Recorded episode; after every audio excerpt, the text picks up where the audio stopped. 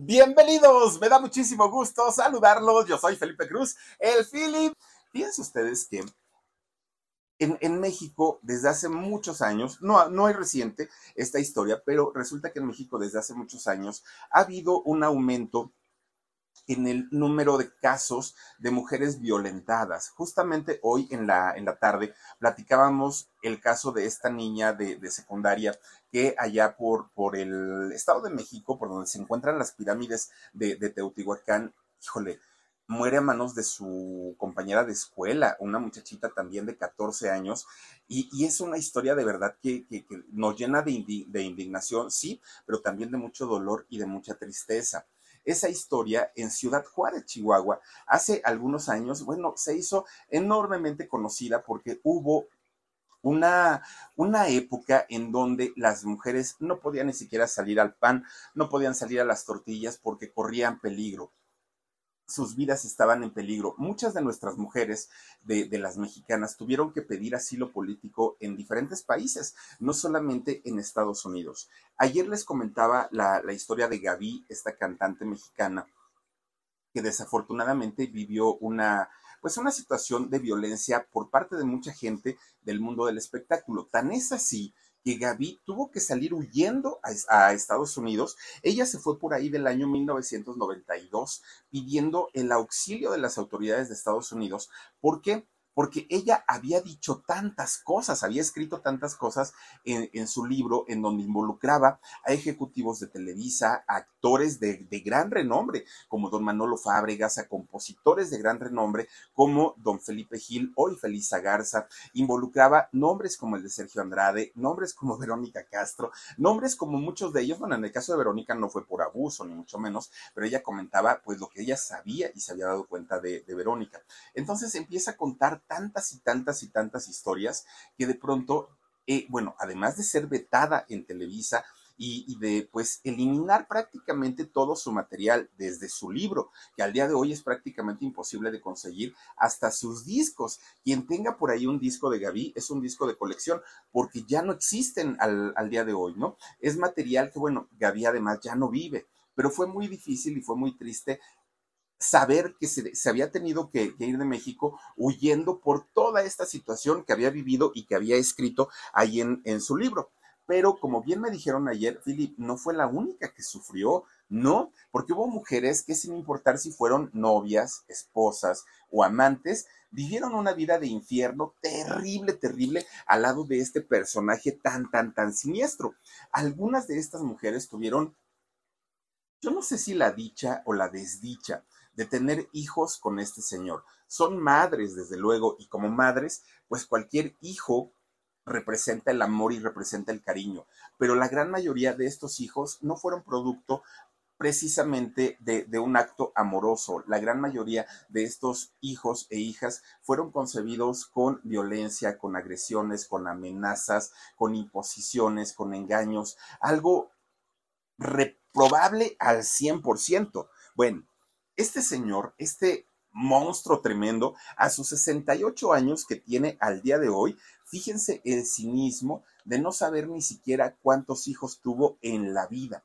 Un número elevado. Hoy vamos a hacer un recuento con quiénes y cuántos fueron los hijos niños y niñas, pero seguramente Sergio ni siquiera está enterado de cuántos, porque a final de cuentas le venían valiendo gorro. Tan le valen gorro que al día de hoy él ni siquiera está enterado, fíjense nada más es, este personaje desde que era niño, desde, desde que era chiquito, ya como que ya mostraba estas actitudes, ¿no? Estas actitudes egocéntricas, estas actitudes de ser además muy aplicado, sí, muy inteligente también, pero todo con un doble propósito, porque él sabía que a través tanto de la música, si él echaba ganas y si él se, se convertía en un personaje que pudiera dominar y conquistar a través de la música iba a tener muchísimos, muchísimos eh, beneficios. Entonces, mientras los chamaquillos de su época, mientras su propio hermano eh, Eduardo salían y jugaban y echaban este, fútbol y todo,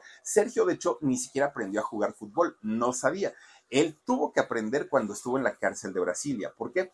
Pues porque no sabía. Él se la pasaba encerrado en su cuarto estudiando piano, guitarra todo el tiempo. Vivía allá en Coatzacoalcos, Veracruz, ¿no? De, de donde es toda su familia pero resulta que este personaje se la pasaba todo el tiempo, era matado realmente lo que él hacía en, en, aquel momento. Bueno, pues resulta que viendo esta situación, su familia, buscando una, una, mejor oportunidad para los dos hijos, para Eduardo y para Sergio, se mudan de eh, Coatzacoalcos, Veracruz, y de allá Salmita Hayek también. Eh, se mudan de Coatzacoalcos a eh, la Ciudad de México, al Distrito Federal. Y entonces cuando este chamaco, muy, muy, muy estudiosito, muy, muy modosito, muy, muy bien portadito, resulta que ingresa al Conservatorio Nacional de Música, a este que se encuentra allá en Polanco y que bueno, es una de las instituciones más importantes en la cuestión musical. 11 años tenía cuando entró a estudiar ahí este señor, bueno, este muchacho, ¿no? Pues resulta que al mismo tiempo estaba haciendo su primaria y además estudiaba en el conservatorio, lo cual habla de que era un chamaco que realmente se interesaba en los estudios pero vuelvo a lo mismo, él quería convertirse en alguien muy importante en, el ámbito profesional porque sabía que por medio de eso iba a poder tener a toda la gente y tronar dedos, que era lo que le, le encanta hasta el día de hoy a ese señor, ¿no? Bueno, termina su primaria, entra a la secundaria, termina la secundaria, inmediatamente entra a la preparatoria. Bueno, sus padres estaban sorprendidos porque pues era, eh, pintaba para ser un genio este muchacho. Cuando termina la preparatoria, entra a la UNAM, entra a la universidad y comienza a estudiar filosofía y letras. ¿Por qué? Porque resulta que cuando él sale del conservatorio y que sale como ejecutante de piano y como hay este, estos de los director de orquesta, resulta que decía, decía Sergio, como músico, sé lo que tengo que saber, pero ahora quiero aprender a componer y para eso necesito entender el idioma, para eso necesito, y se pone a estudiar filosofía y letras, fíjense, allá en la UNAM, pero no contento con esto, todavía, todavía dijo, ah caramba, pero pues esto me está enseñando a componer canciones, sí, ya sé eh, escribir música, ya sé eh, interpretar, pero ahora resulta que yo lo que necesito es como dominar a todo mundo, ¿no? Que hagan mi santa voluntad. ¿Y qué creen? Que se puso a estudiar también allí en la UNAM psicología, ¿sí? Psicología, para poder después tener ese poder de manipular a la gente y principalmente a las jovencitas. Bueno, estudia psicología, ya había estudiado filosofía y letras, ya era un gran músico, entonces busca la oportunidad, como todo eh, estudiante y como todo principiante, tocando, él tocaba, fíjense que la mandolina eh, en las eh, ay, estas, ¿cómo se llaman? Eh, ahí, ahí, rondallas, en las rondallas o en las estudiantinas. Ahí se iba Sergio y ahí este, tocaba con, con, los muchachos. En realidad ni siquiera le interesaba el pago, lo que le fueran a dar. Lo que quería era agarrar experiencia, lo que quería era pronto em, empezar a involucrarse con otros músicos que tuvieran renombre y que lo pudieran poco a poco ir llevando hasta donde él quería, que era estar en la cima, ser el mejor, pero además era desde siempre Sergio tuvo el, egocentrismo tan subido, tan marcado, que él, fíjense que pedía, aún sin, ser tan exitoso, sin nada, él pedía que le llamaran maestro. Si, las chicas o, sus compañeros con los que él convivía no se referían a él como maestro, bueno, el señor hacía berrinche y medio. Cuando empieza ya a tener contacto con las chicas, no le decían maestro, ellas ya le decían señor. Sí, señor, no, señor, lo que usted diga, señor. Era una, una cosa de verdad tremenda. Bueno, pues una vez que sale de, de las estudiantinas y de las rondallas, este señor se mete a trabajar, ahí sí ya ganaba su dinerito, se mete a trabajar de pianista, de guitarrista y también eh, tocaba la armónica en diferentes grupos de rock. Era de los famosos músicos llamados hueseros, que los hueseros son aquellos que acompañaban a los artistas a sus giras y todo eso. Y Sergio en ese grupo de rock tocaba muchas veces, pero a veces también le tocaba eh, ir a acompañar a diferentes artistas. Bueno, pues resulta que para aquel momento ya había escrito varias canciones, Sergio, ya había musicalizado varias, pero no tenía el contacto para que alguno, algún famoso le cantara una canción. Fue hasta sus 22 años cuando una canción escrita por él, alguien se la pidió y de pronto Sergio comienza a producirla. Bueno, esta canción primerita que, Sergio eh, compone para alguien ya reconocido, resulta que ahí es donde le abre las puertas para empezar a trabajar con diferentes artistas. Miren, ¿Se acuerdan ustedes de Prisma? Prisma, esta cantante que cantaba con la sala rota, ¿se acuerdan ustedes? Bueno, pues resulta que Prisma empieza a, pedirle producciones a Sergio Andrade. La misma Verónica Castro también empezó a pedirle eh, que le ayudara en la musicalización de algunas de sus canciones.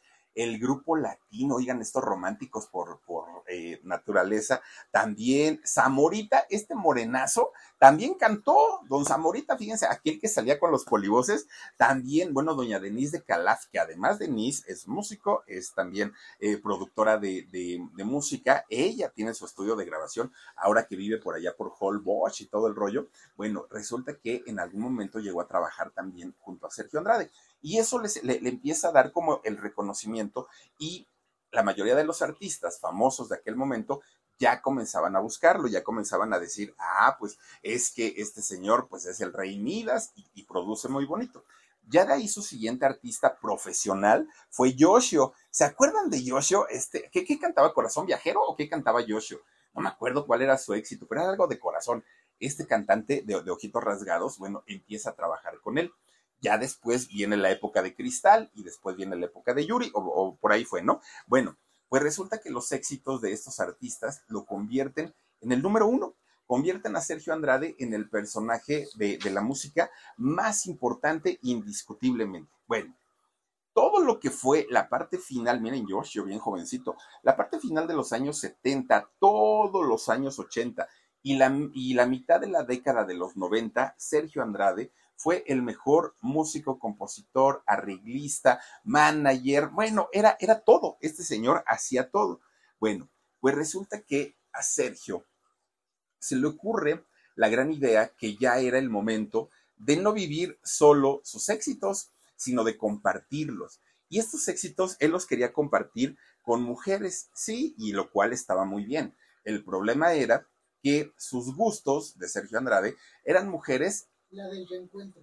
La del reencuentro cantaba Yoshio, gracias, con Sonia Rivas cantaba eh, esta canción Yoshio. Bueno, resulta que, fíjense que empieza a compartir sus éxitos con mujeres, pero muchas de ellas menores de edad. Y ahí es donde se descompone todo y donde viene el, el problema grande ya realmente con Sergio Andrade. También tuvo una vida amorosa formal como la tiene cualquier otra persona. De hecho, Sergio Andrade tuvo matrimonios, hijos, así como una familia normal, una familia promedio de, México. Sí, así lo tuvo. Bueno, el orden de las mujeres de Sergio Andrade es, es muy complicado tenerlo con exactitud y, les voy a decir por qué.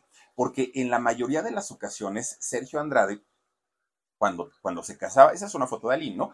Cuando, cuando se casaba o estaba dobleteando, tripleteando o al mismo tiempo estaba con una, con dos, con tres y hasta con cuatro mujeres. Entonces, muchas de las fechas de, matrimonios, de noviazgos o de, amantes se, se enciman por esta razón, porque a él no le importaba eh, tener una relación, respetarla y posteriormente comenzar otra. Le valía gorro y agarraba, agarraba prácticamente en el mismo momento tres, cuatro, cinco mujeres y era lo de menos. Bueno, pues resulta que, fíjense que eh, Sergio Andrade, a pesar de no ser un hombre físicamente atractivo, sí es un hombre con mucha labia, mucha labia, pero además al inicio de las relaciones, un hombre muy, muy, muy, muy, muy eh, caballeroso, un hombre atento, romántico, o sea, se la sabe este hombre para conquistar a todas las mujeres. Y en este caso, que Sergio trabajó con la gran mayoría de las cantantes, de las artistas,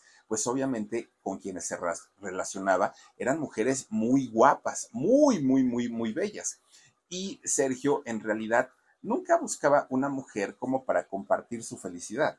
En realidad lo que él quería era satisfacer su ego. Miren nada más el viejo no, que traigo, ¿no?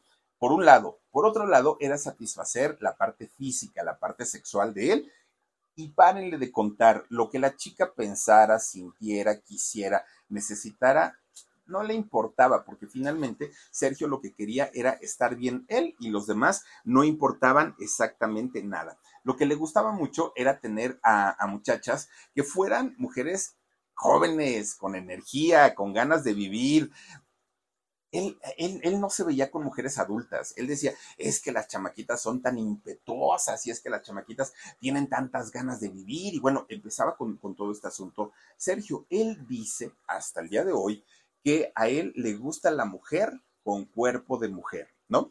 Que porque no es un pervertido, háganme el favor, eso lo dice Sergio Andrade. Yo no soy un pervertido, a mí no me gustan las niñas, a mí me gustan las mujeres con cuerpo de mujer. Sí, lo que se le olvida a este señor marrano es que hay muchas niñas que tienen 12, 13 o 14 años y que uno las ve y dice uno, es una señorita, ¿no? Debe tener 17, 18 años. Y a esas niñas eran las favoritas de Sergio Andrade, que ya tuvieran sus formas, sus curvas, y la, la edad era lo que menos le importaba a ese señor. Bueno, pues resulta que Sergio comienza su vida formal, su vida amorosa, con una mujer llamada Nora Miranda.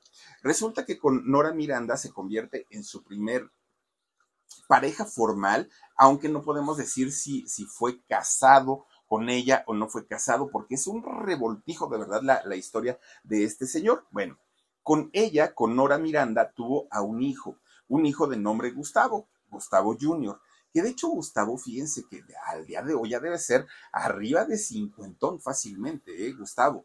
Resulta que este muchacho trabajaba en un corporativo de Santa Fe, aquí en la Ciudad de México. Están muchas empresas ahí y ahí trabajaba. De hecho, en muchas ocasiones se le intentó buscar para eh, solicitarle una entrevista, pero él estaba totalmente desvinculado del apellido Andrade. Él no quería saber nada del apellido del papá y menos en, en, la época de los escándalos. Y él simplemente hizo una vida normal, este muchacho Gustavo Jr. Bueno, pues resulta que mientras eh, Sergio estaba con Nora Miranda, pues al mismo tiempo estaba también dobleteando con una mujer llamada Guadalupe Casillas.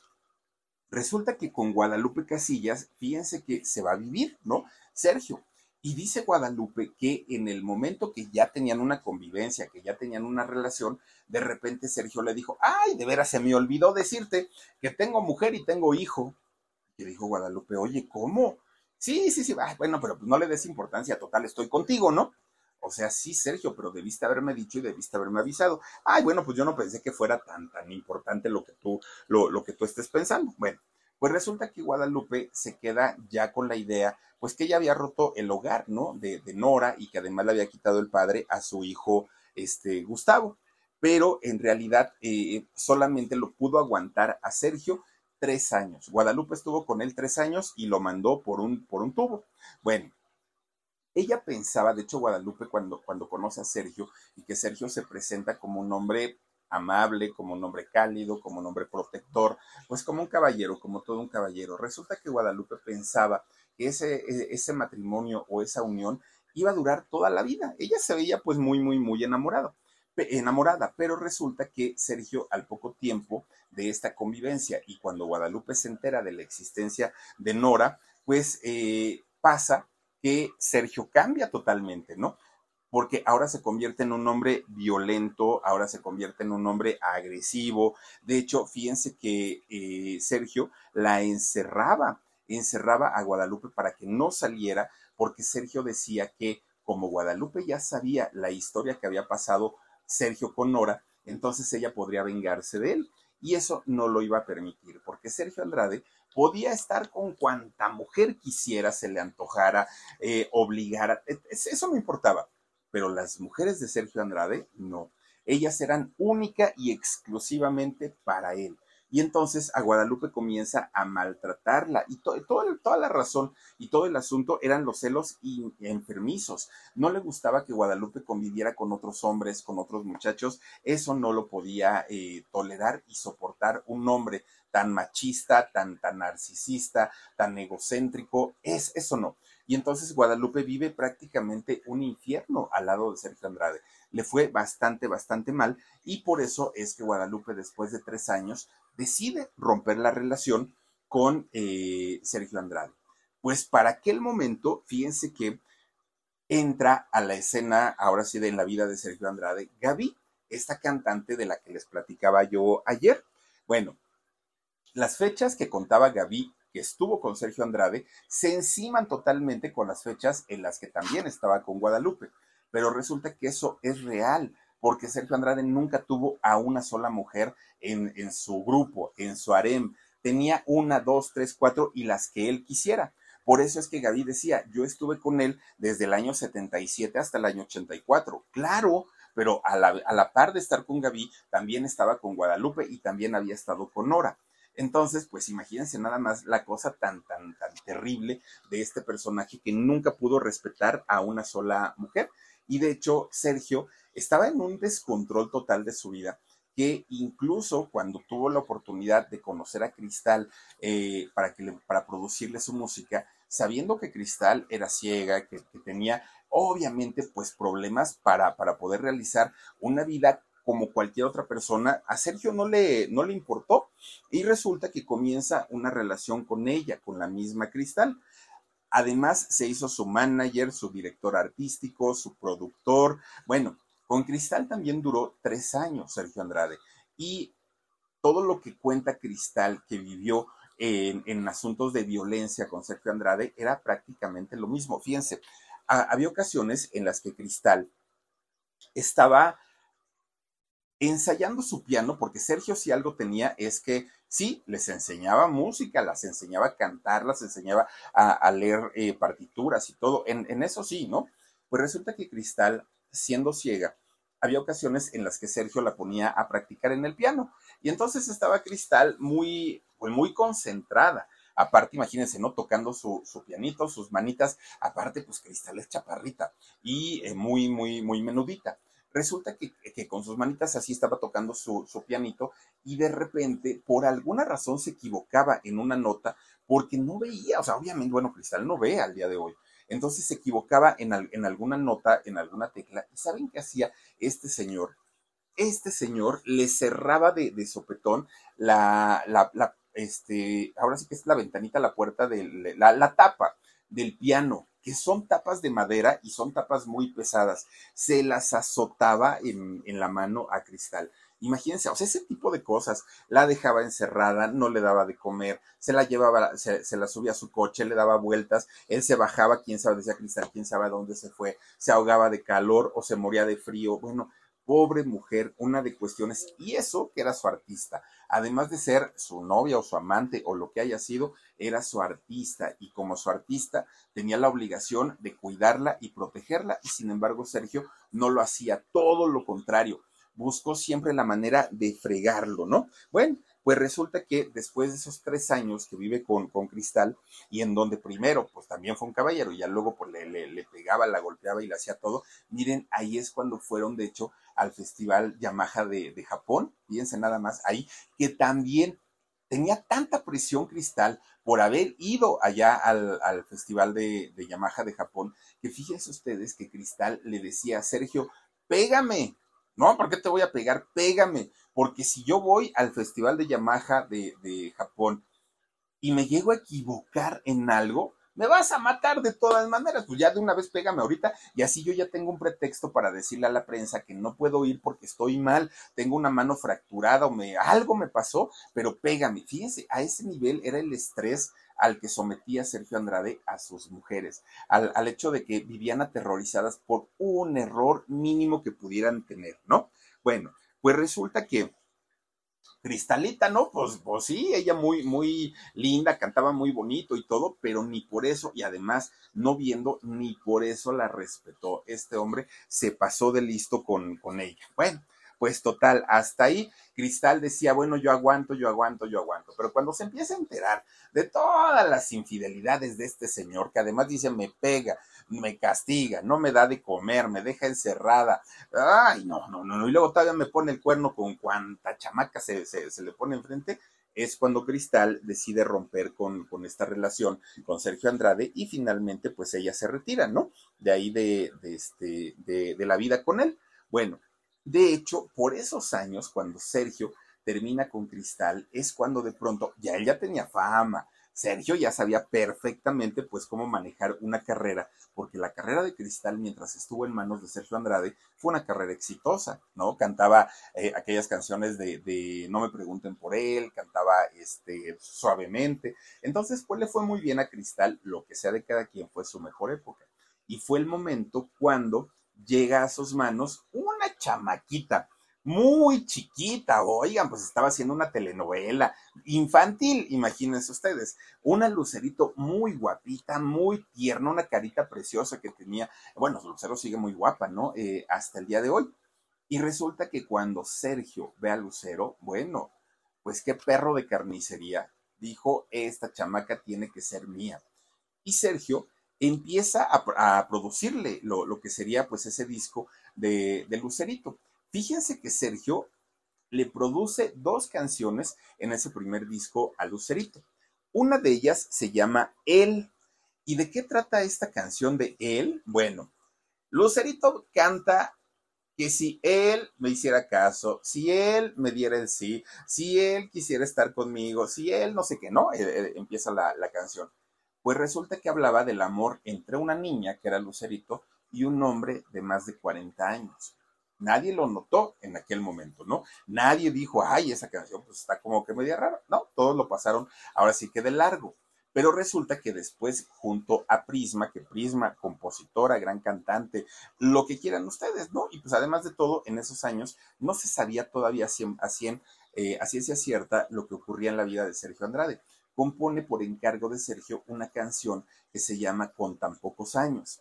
Y en esta canción de Con tan pocos años es la misma temática, la misma, la misma, ¿no? Una muchachita jovencita que no sabe cómo, cómo, cómo conquistar el amor de un, este, de, de, un, ella es Gloria Trevi, ¿no? Eh, resulta que, fíjense que eh, no, no sabía cómo conquistar el corazón de un viejo cuarentón, ¿no? Y miren que ya estoy cincuentón, pero resulta que Lucerito tenía 13, 14 años en aquel momento. Bueno, Doña Lucero León, la madre de, Lucerito, se da cuenta que la carrera de su hija ¡fum! se fue al cielo, despuntó. ¿Por qué? Porque eran muy buenos discos, lo que sea de cada quien. Esa parte del talento artístico de Sergio, nadie se la va a poder arrancar nunca y los éxitos que creó y todo, todo eso sí, ¿no? Lo, lo ubicamos y lo conocemos perfectamente. Bueno, pues resulta que mamá Lucero se da cuenta que la carrera de su hijo había despuntado de una manera tremenda, pero también se da cuenta que Sergio estaba muy cerquita de su hija, ¿no? Muy, muy cerquita. ¿Cómo estás? ¿Cómo te sientes? Vamos a comer, vamos acá, vamos allá. Este, yo te quiero, yo te aprecio, yo esto, yo... Y ya le empezaba a envolver, a envolver, a envolver, a envolver, a envolver. Entonces, mamá Lucero, que aparte el carácter de la señora, qué bueno, ¿eh? Qué bueno que protegió eh, a su hija, resulta que en un momento ella ya estaba muy, muy alertada, mamá Lucero, porque pues sabía que Sergio estaba muy pegadito eh, a su hija. Mamá Lucero tenía miedo y además mamá Lucero sabía, ya tenía referencias de lo puerco que era este señor. Entonces, un día mamá Lucero pone las cosas en la balanza y entonces dijo, a ver, tengo de dos. O le dejo a mi hija a este señor para que la siga siendo exitosa, para que sigamos vendiendo discos, para que ganemos mucho dinero, o se la quito y la carrera de mi hija puede que se acabe. Puede ser, puede ser que no, pero puede ser. Pues mamá Lucero opta por la segunda opción, por quitarle de las manos a Sergio Andrade, a su hija. Cuando esto sucede, Sergio, pues obviamente queda, ¿qué, qué, qué? ¿Cómo que me van a, quitar a Lucerito? Según versión, obviamente, de, la gente que estuvo cercana en aquellos años, sí hubo un noviazgo entre Lucero y entre Sergio Andrade algo que han negado tanto la misma Lucerito como, como su mamá, doña Lucero León.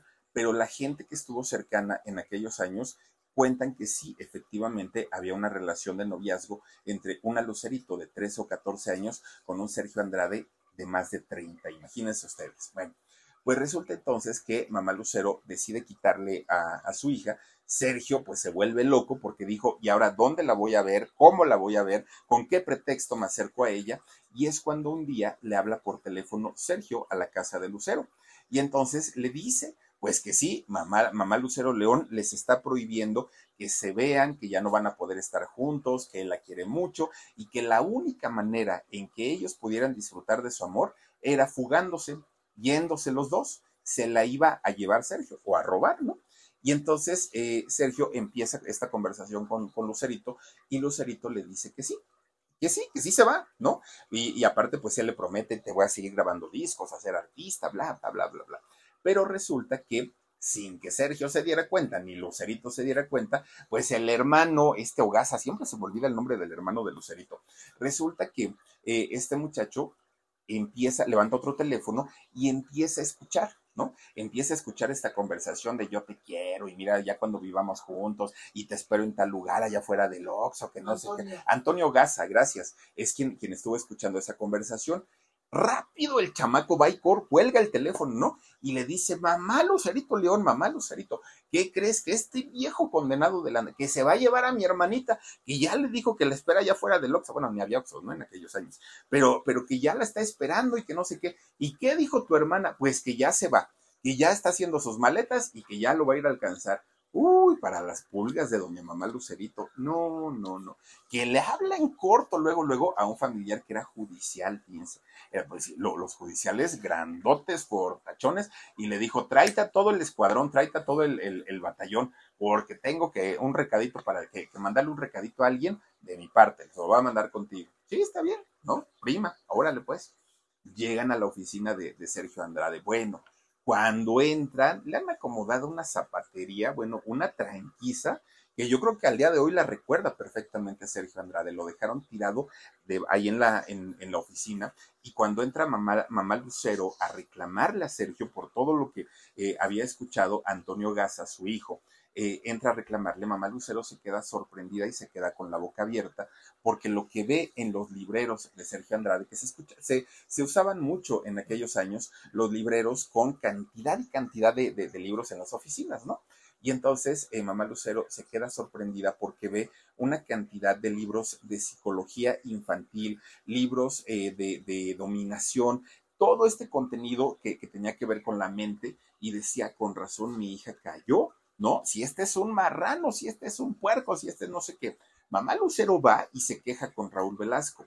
¿Por qué? Pues porque imagínense, Raúl Velasco pues era el mero mero, ¿no? De, la música en Televisa.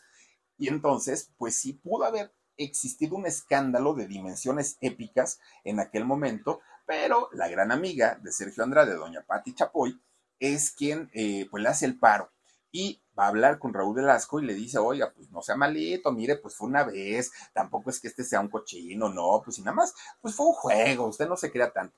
Le hace el paro doña eh, Pati Chapoy a Sergio Andrade y Raúl Velasco deja pasar el asunto. Ya, no hubo mayor problema, solo le prohibieron a Sergio Andrade que se siguiera relacionando con Lucerito, que la dejara en paz, ya no le podía ni hablar ni dirigirse, es más, la veía y le daba la vuelta hasta aquel momento. Fíjense nada más. Bueno, pues resulta que Sergio se queda muy dolido, muy enojado y además se queda con un deseo de haber estado con Lucerito, porque decía, ¿cómo es posible que esta se me haya ido viva, no? Bueno, esperemos que sí. Y resulta que Sergio se queda muy, muy, muy enojado. Cuando de repente, pues un día prende su tele y ahí estaba XETU. ¿Se acuerdan ustedes de XETU en la primera edición? Con este, Erika Buenfil, con René Casados, uy, no, no, no, de, esos programas también buenísimos, ¿no? De, la televisión mexicana. Pues resulta que cuando empieza eh, Sergio a ver este programa, anuncia a René Casados que estaban buscando a la doble de Chispita, a la doble de Lucerito. Y es entonces cuando Sergio a ella le interesó porque dijo, a ah, caramba, vamos a ver qué rollo. Pues resulta que la gran ganadora de este concurso de la doble, la doble de Chispita era Gloria Los Ángeles Treviño Ruiz, ¿sí? Gloria Trevi, ahora sí, y miren el parecido de, de, Gloria Trevi con Lucerito, obviamente, pues era igualito, igualito, igualito. Bueno, pues Sergio ya que había ideado tener a su grupo de las boquitas pintadas en aquella época, ¿no? De las boquitas pintadas, era 1984, imagínense ustedes. Resulta que recluta a Gloria Trevi dentro de todas las chicas que estaban ahí, a Mónica Moore, a eh, Claudia Rosas, a Pilar Romero, a Gloria Trevi y a Mari, Boquitas, ¿no? A estas cinco muchachas. Entonces Sergio, desde aquel momento, pues ya tenía como esa intención de involucrarse con ella, porque era la doble de Chispita. Pero ya teniendo a las chicas en aquel momento, Sergio Andrade, pues se da cuenta que había otras que también estaban muy guapas, muy jovencitas y, pues que se ajustaban más al tipo de mujeres que le gustaban a él. Y entonces, una vez que Gloria entra ya al grupo con, con Sergio Andrade, resulta que Sergio, sí, efectivamente, tiene relaciones con, con Gloria, pero fue lejos de, una relación sentimental o afectiva, pues fue nada más como para quitarse las ganas, como para decir, allá no sé, se me cumplió el deseo y hasta ahí. Pero Gloria ya estaba enamorada de él. Gloria Trevi se enamora de Sergio Andrade, él lo ve como el papá, el maestro, el todo, ¿no? Y Sergio, pues para él había sido un rato, nada más había sido pues como una diversión y hasta ahí. Además, en aquel momento, Sergio estaba casado nada más ni nada menos que con una jovencita de 15 años llamada María Raquel Portillo, Mari Boquitas. Fíjense nada más, ¿no? No, no, no, no, no, esta, esta historia de verdad es tan, tan terrible. Y resulta que Sergio, ya casado con, con Raquel, aún así tiene relaciones con, con, Gloria Trevi. De esto también se entera Raquel, pero Raquel ya sabía que el señor le ponía los cuernos hasta con él mismo. Bueno, una cosa verdaderamente terrible.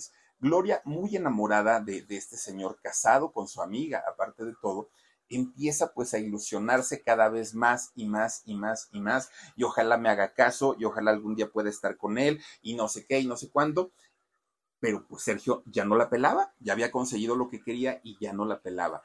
Nacen canciones como ¿Qué voy a hacer sin él? ¿No? Por ejemplo, porque Gloria sentía eso por Sergio, o sea, pues es que él no quiere estar conmigo, pero yo sí quiero estar con él. Bueno, pues resulta entonces que eh, pasa el tiempo y Sergio de pronto un día le pide el divorcio a María Raquel Portillo, a Mari Boquitas. Entonces Gloria es cuando dice, ah, sigo yo, ¿no? Pues ahora sí que, pues, pues ya me, me llegó el momento, al fin se dio cuenta de lo que yo siento por él. Ella se puso muy contenta y resulta que, pues no, no era su turno, era el turno de otra muchacha de 15 años. 15 años tenía eh, esta muchachita llamada Aline Hernández, una muchacha muy desinhibida para su edad, una muchacha muy liberal para su edad y que además de todo, pues era apoyada por su mamá, Aline Hernández, para el sueño de convertirse en una gran artista. Y lo que hemos platicado, doña Josefina, la mamá de, de Aline, ya conocía a Sergio Andrade, ¿no? Eran compañeros de trabajo. Entonces, pues para, para Aline se le facilitó mucho llegar directamente con, con Sergio Andrade. Bueno, Gloria Trevi se queda otra vez como novia de pueblo, vestida y alborotada, lloraba, ¿no? Porque, pues imagínense, era el hombre de sus sueños, el amor de su vida, algo que quizá nosotros no nos podemos no, no, no podemos entender, pero para las chicas que lo vivieron seguramente fue una historia totalmente diferente. Gloria, muy decepcionada o muy desilusionada, escribe una canción que, les voy a decir a mi gusto personal, creo yo que es la mejor canción que ha escrito Gloria Trevi. Y, es una canción que al día de hoy yo voy a un concierto y lloro con esa canción. Sí, la verdad es que sí. Se llama Mañana. Escribe esa canción a Sergio Andrade. Después Gloria, ya cuando, cuando se desenamoró de él y todo, dijo, no, yo se la compuse a no sé quién de Timbirí, de, de Parchís y que no sé qué, no sé. No, Gloria. La verdad es que se la compuso a Sergio Andrade porque Sergio andaba con todas, quería con todas, se acostaba con todas, menos con Gloria. Y por esa razón es que Gloria escribe esa canción de mañana y mañana, mañana, mañana. No, es, es una chulada, ¿no? Y aún así, ni siquiera por eso Sergio le hacía caso, no la pelaba. Bueno, Aline Hernández, ya casada con Sergio Andrade, saca su disco, ¿no? El disco de las chicas feas. Bueno, que, oigan, digo, yo, yo no sé si lo hicieron a propósito, pero pues le dieron en la torre a la carrera de Aline con esa canción. Resulta que saca ese disco Aline y tenía planes, obviamente, para hacer una carrera grande al nivel de Gloria Trevi. Pero, pues de un lado, Gloria era bueno, sigue siendo, es músico, Gloria Trevi es compositora, es intérprete, es cantante y Aline solamente canta. bueno, también ahora creo que ya compone, ¿no? Compone cumbias, pero en aquel momento no, había un desbalance en cuestión de talentos entre Aline Hernández y Gloria Trevi. Y no digo que no, no, no tenga talento, no, debe tener su talento, pero si lo comparamos con el de Gloria, pues, pues no, ahí sí no hay, no, no hay comparación. Entonces, en ese momento estaba de, promoción el segundo disco de Gloria Trevi, ¿no? Tu Ángel de la Guarda. Canciones, bueno, que, que fueron trancazos, agárrate, y bueno, muchas canciones que fueron hitazos. Y por el lado de, de Aline Hernández, solamente tuvo el sencillo de las chicas feas. No funcionó, no funcionó y miren que se la llevaron de gira, miren que Gloria la, la, llevaba para que la abriera sus conciertos y aún así el disco de Aline Hernández no funcionó. Y entonces Sergio se desencanta de, de Aline y dice, ah, pues es que yo te invertí tiempo, te invertí dinero, te invertí tanto y no funcionaste. y se queda Lynn como un juguete viejo. Sergio ya no la tomaba en cuenta, ya no la pelaba, ya no la promocionaba, era muy difícil que le grabara un segundo disco y pasa a Lynn a hacer un mueble ahí en la oficina. Y entonces es cuando Aline dijo, pues ya no voy a ser famosa, ya no voy a salir en la tele, ya no va, pues a, qué me quedo aquí, ya me voy. Se escapa, sí, sí se escapó Aline Hernández de, ese lugar, pero a final de cuentas tampoco es que Sergio le haya interesado tanto ir a buscarla. Posteriormente su mamá, doña Josefina y Aline, ven a Sergio para poder negociar lo del divorcio. No fue un divorcio de común acuerdo, fue un divorcio negociado. Tan solo el, eh, la carta de retiro por parte de la compañía disquera y las regalías de, correspondientes al disco de las chicas feas sumaron la cantidad de 80 mil dólares que se le pagaron a Lynn en aquel momento. La parte de lo que pagaron por el divorcio, la verdad no lo sé, pero sí se le pagó un dinero por, por el, porque eh, Sergio firmara el divorcio para que Lynn quedara totalmente libre. Bueno, pues bueno, Finalmente, Gloria nuevamente comienza a pensar que ahora sí ya era su oportunidad de estar con Sergio. Bien, lo que quería ya era una relación formal y no solamente que la utilizara cuando el señor tuviera ganas. Y resulta que después de, que ocurre el divorcio de Aline, Gloria pensó que ese ya era su, su momento. Pero, ¿qué pasó? Pues tampoco. ¿Y por qué no ocurrió esto? Porque al grupo se estaban sumando cada vez más chavitas muy jovencitas, muy bonitas y muy talentosas. Y Gloria ya iba creciendo en edad, iba creciendo en años y salía totalmente de los gustos de, Sergio. Bueno, pues resulta entonces que Fíjense que para aquel momento, en lugar de, que Sergio pues le hiciera caso a Gloria o tuviera una, una, relación formal con ella, porque era su sueño, ¿no? A final de cuentas, pues resulta que no. Hubo otra de las chicas que se involucran con Sergio Andrade, de las chicas pertenecientes al grupo, y fue Sonia Ríos que ese romance de, Sonia Ríos con Sergio Andrade, pocas personas entendimos, o entendieron o entendimos, ¿no? ¿Por qué? Porque todas las mujeres que habían pasado por los brazos de Sergio Andrade eran mujeres exageradamente bellas. Todas, todas, todas, todas, ¿no? Yo creo que digamos, quien no era tan bonita tal vez como todas las demás era Aline, y Aline es una mujer muy guapa pero era la que menos, fíjense, eh, eh, de las que había tenido hasta aquel momento. Y resulta que cuando une su vida a la, de Sonia Ríos, todo el mundo decía, ¿por qué? O sea, era, era, una chica tan diferente, tan distinta, con una belleza totalmente fuera de, lo que a él le gustaba, ¿no? una persona totalmente distinta. Bueno, con Sonia Ríos se casa Sergio Andrade y además tiene a dos hijas, Antonia y Sofía que ya después ah, pasaron los años y fíjense que es Sofía quien hace un grupo con su papá después de que sale de la cárcel. Qué bonita voz tiene esta niña. Sofía tiene una voz increíble y yo creo que lo que le ha pesado mucho para hacer una carrera en la música es el apellido Andrade, porque la chamaca de que tiene un talento increíble y se parece mucho a Sonia Ríos. Bueno, pues resulta que con ella tiene a estas dos niñas, ¿no? A, a esta Antonia y a, este, a Sofía. Bueno, pues resulta que Sergio, siendo tan, pues tan narcisista, tan machista, tan, tan retrógrada el señor, pues él, fíjese que si una ley tenía o hizo ahí en su grupo, es que si había niños dentro del grupo, tenían que ser o abortados, o regalados, o abandonados. Niños, no. Sergio Andrade era el único hombre que podía existir en ese grupo el único. Y si cuando una, una de las chicas se embarazaba y se daban cuenta que era niño, fuera del grupo. Si era una niña, bienvenida. Hay versiones que aseguran que Sergio Andrade les llegó a comentar a las chicas que a las hijas las iba a tener ahí para convertirlas en sus esposas, al igual que a las madres. Eso lo comentó eh, Karina Yapor en alguna entrevista. Entonces, imagínense nada más el, el tipo de mentalidad que tenía este señor. Bueno, pues resulta que ya sí, con, esta regla tan, tan, tan definida, que no iba a haber varones en este grupo, solamente él y todas las demás iba a, iban a ser mujeres, resulta que también hay una versión de que Sonia Ríos, además de haber tenido a Antonia y a Sofía, pues había quedado embarazada, pero durante el ultrasonido que le hacen a Sonia Ríos, se había descubierto que venía un niño. Un niño que obviamente Sergio Andrade desde el primer momento dijo, por supuesto que no, y me lo, te deshaces de él, ¿no? O abortas o no sé qué. Pero para aquel momento, Sonia Ríos, que Sonia Ríos es, híjole, es que no sé si ubiquen a Carla de la Cuesta, pero está abajo, abajo de otra de las hermanas de la Cuesta. Híjole, Omar, no sé si la pueda señalar. Es de cabello negro, híjole, todas, ¿verdad? Miren, hasta abajo, hasta abajo, hasta abajo hay dos chicas, una de cabello como rojizo, no, Omar, la de junto, ajá, la otra, la otra, la otra, la que está junto.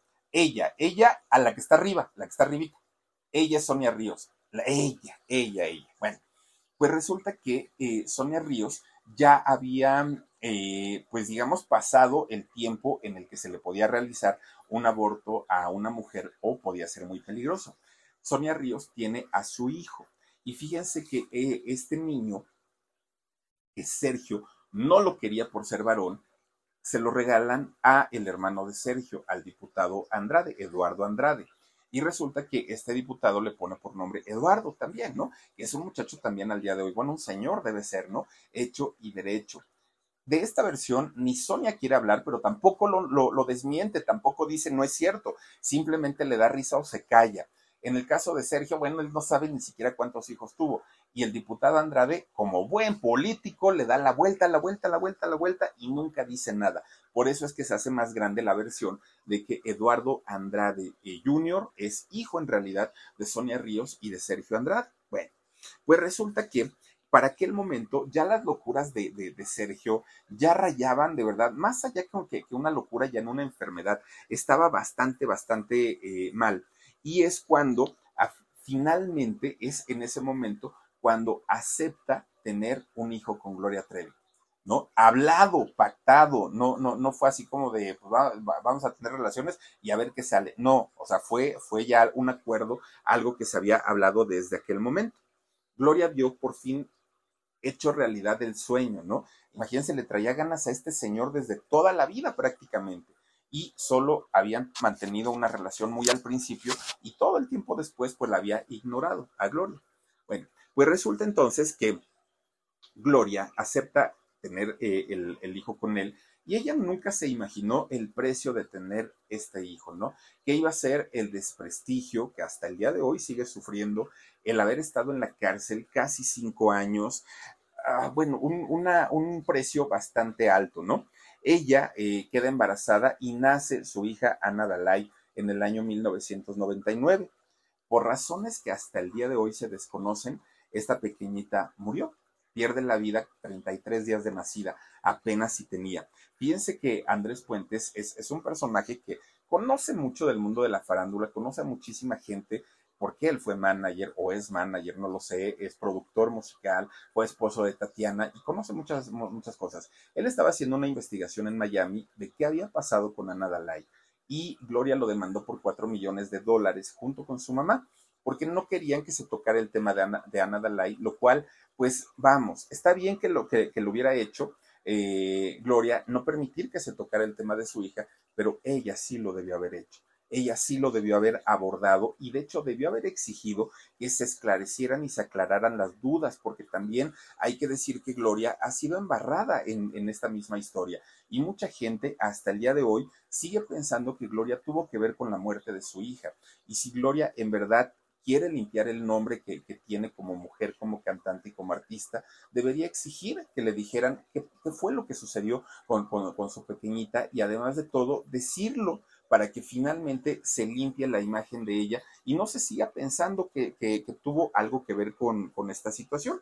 Bueno, pues Andrés Puentes, dentro de la investigación que él comienza a hacer, que sucedió hace unos años y que tuvo que detener por la eh, denuncia que le interpuso Gloria Trevi, él llega a la conclusión que había sido Karina Yapor quien había quitado, le había quitado la vida a, a Fíjense hasta dónde llega el enredo de, de, todo y todo lo que se genera, porque no hay algo eh, concluyente hasta el día de hoy, porque ni las autoridades han dicho nada, ni Sergio Andrade ha dicho nada, ni Gloria Trevi han dicho nada sobre esta pequeñita. Y, por eso es que se generan muchas versiones, por eso es que se generan tantas dudas, porque nadie ha salido a esclarecer el tema. Bueno, ¿Lo hizo Karina? ¿No lo hizo Karina? Como dice eh, Andrés Puentes, no lo sabemos. Y obviamente, pues Karina nunca lo va a decir, ¿verdad? En caso de que sí o en caso de que no.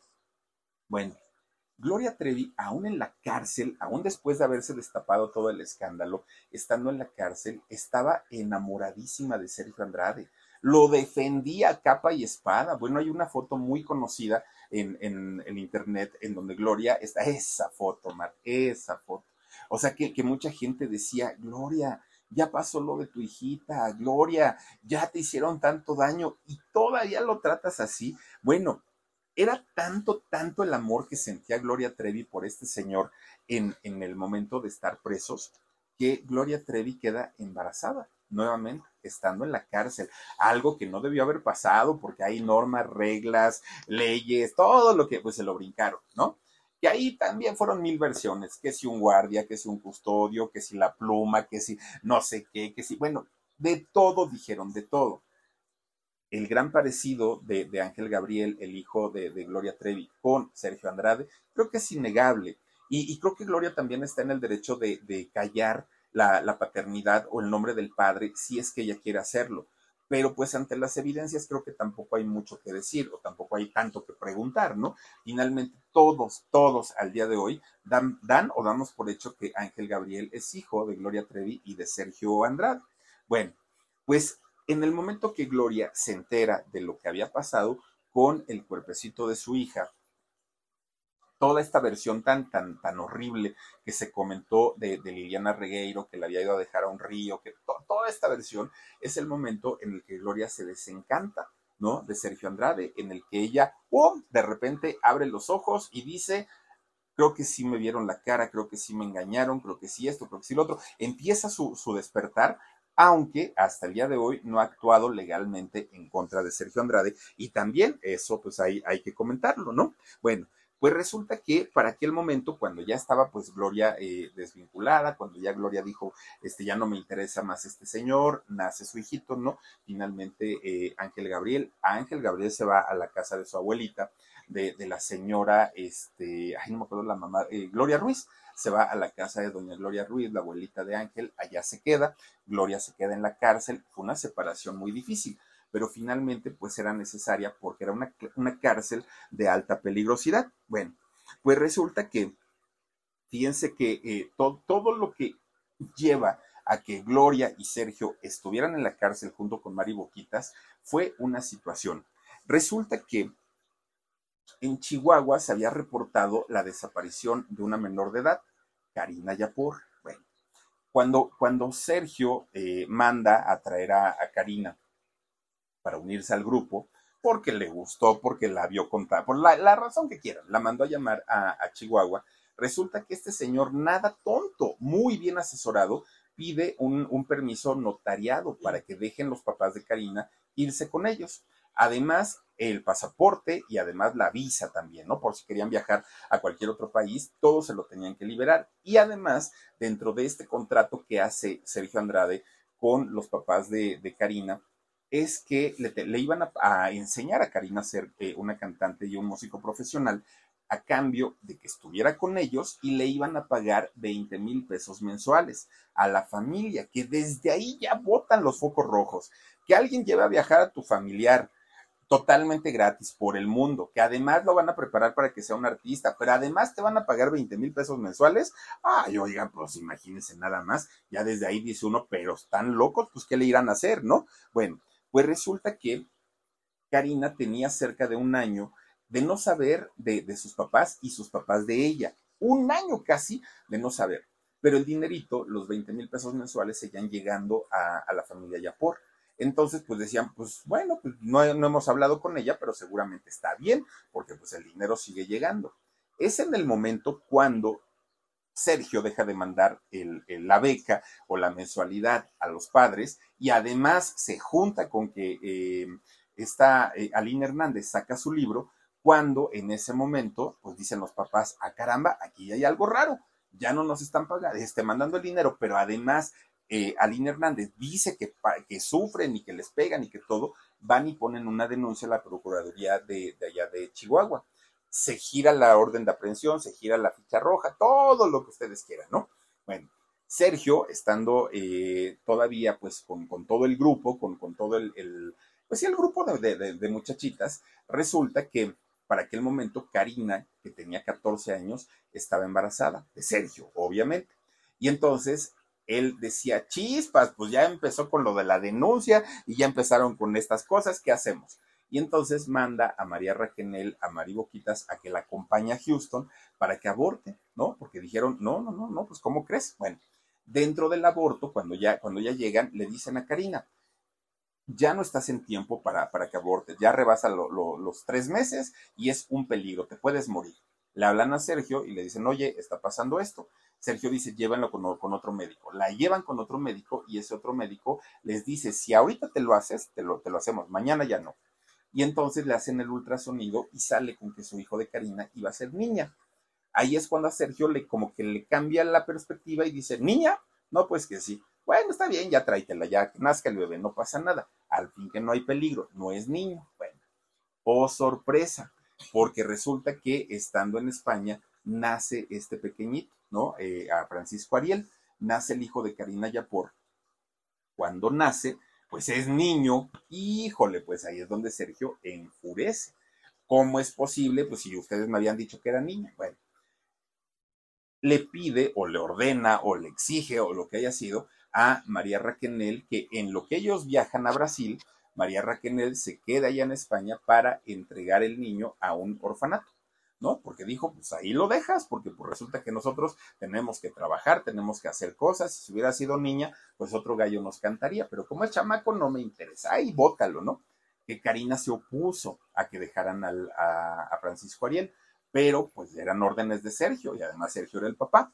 Se queda en España eh, eh, este muchachito, ¿no? Con, con, las monjitas, o vayan ustedes a saber con quién se quedó. Y ya posteriormente Mari pues los alcanza. Bueno, de toda la, denuncia que ya había allá en, este, en, Chihuahua, resulta que los jueces ya habían girado las órdenes de aprehensión. Todos estaban ya buscando a Sergio, a Gloria y a Mari, a Karina y a todo el grupo. Pues resulta que estando eh, allá en España, hablan de la embajada y les dicen, oigan que aquí hay un chamaquito bien chiquito, desnutrido, enfermo, y pues que está muy mal, y resulta que dicen que es hijo de una tal Karina Yapor, y entonces que esta muchachita es la que están buscando en México, se arma el merequetengue, y mandan en avión a esta Francisco Ariel a la casa de los abuelitos, de los papás de, de, Karina. Karina ya estaba en Brasil, pero Karina estaba muy enojada con Sergio porque le habían quitado a su niño y esa es una de las razones por las que dice Andrés Puentes que eh, muy probablemente Karina se desquita de que a ella le, le, quitaran a su hijito eh, allá en España y que Sergio sí permitió que estuviera Gloria con su hija.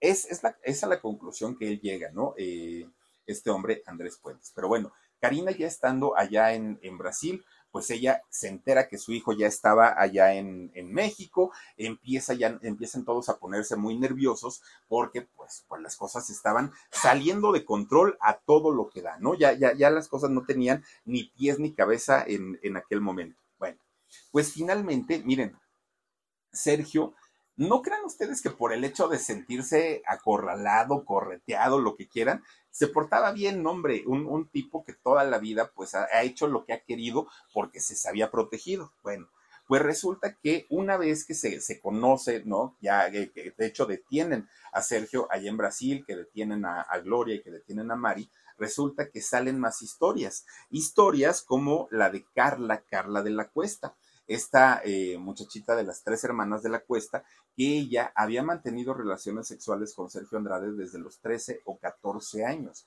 Imagínense nada más. Además, ellos tuvieron a una hija de nombre Valentina, que Valentina nació en el 99. Fíjense, eh, Francisco Ariel nació en el 97.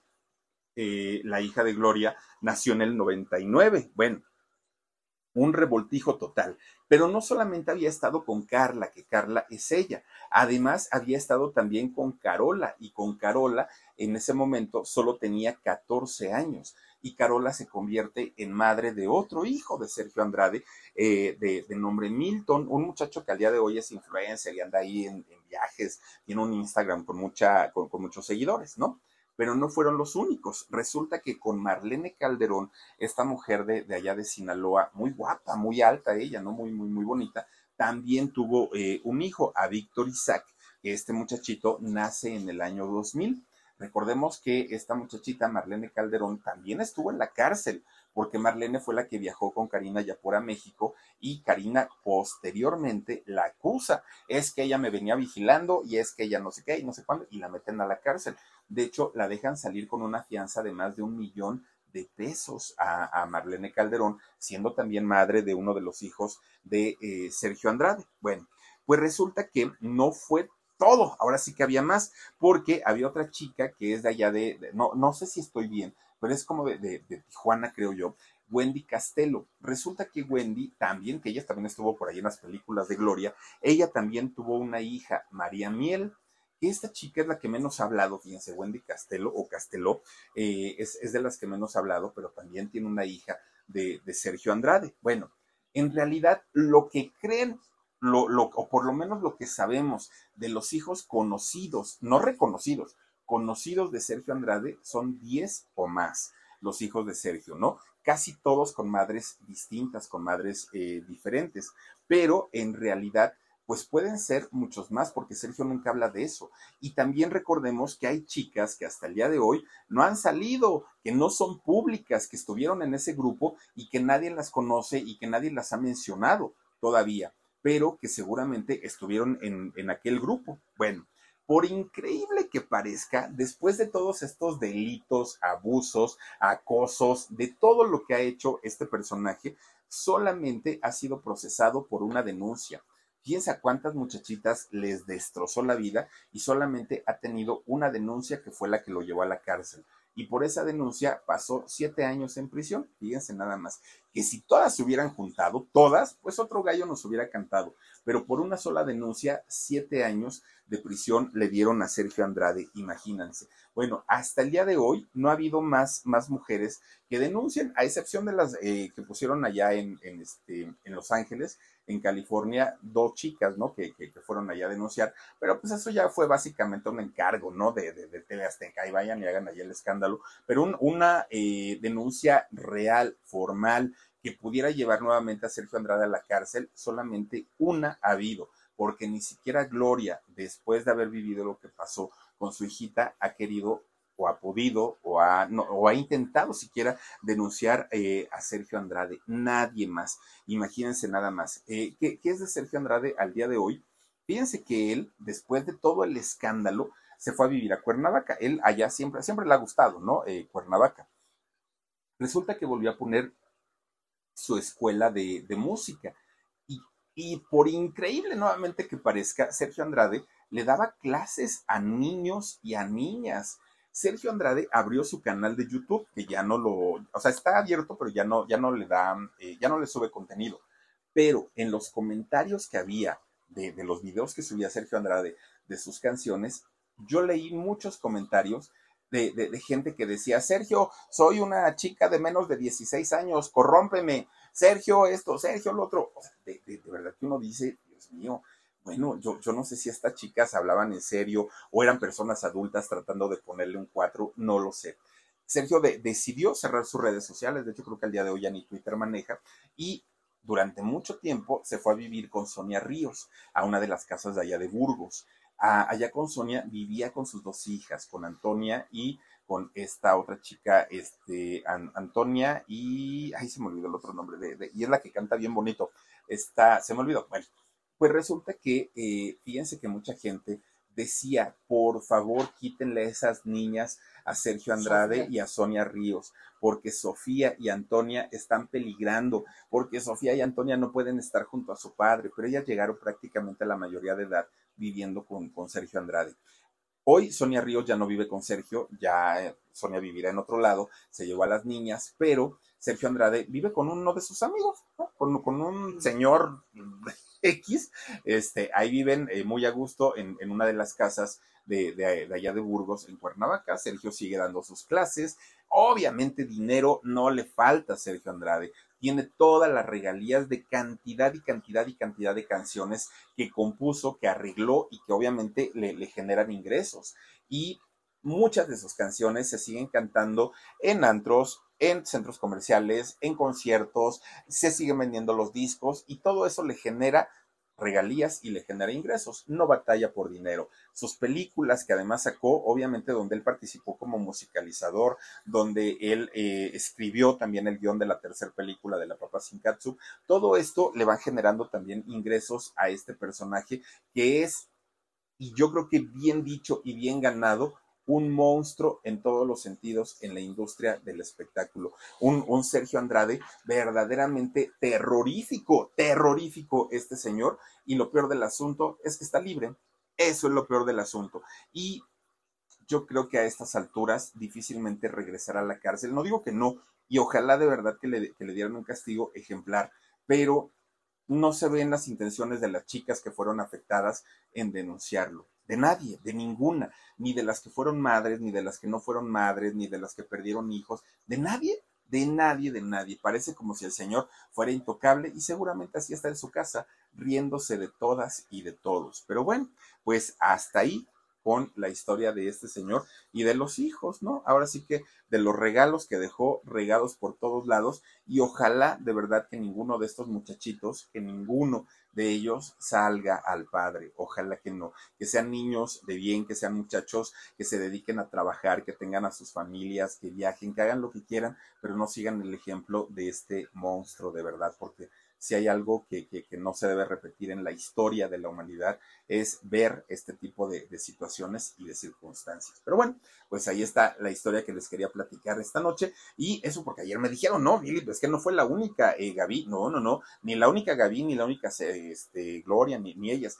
Entonces ya sacamos pues un poquito más del historial de este señor tan cochino. Pero bueno, Oigan, antes de irnos y antes de, ya retirarnos, nada más les quiero recomendar que ya lo saben, que si tienen el cabello delgadito, se les está cayendo mucho, lo tienen maltratado o tienen la piel maltratada también, es el momento de usar MyBiotin Pro Clinical porque resulta que este, este eh, producto es específicamente para eso. No es un shampoo, es, eh, son pastillas que se toman todos los días y que contienen biotinas. Y las biotinas son justamente este tipo de eh, productos que la ciencia respalda 100%. Y si ustedes lo comienzan a consumir, les va a, dar un cabello resistente, un cabello sano, una, una piel además de todo mucho más revitalizada. Y eso pues obviamente se va a notar en pocos días o en, pocos tiempo, en poco tiempo. Miren, el frasco con 30 pastillas, es decir, el tratamiento para un mes, cuesta 9.95, obviamente 9.95 dólares.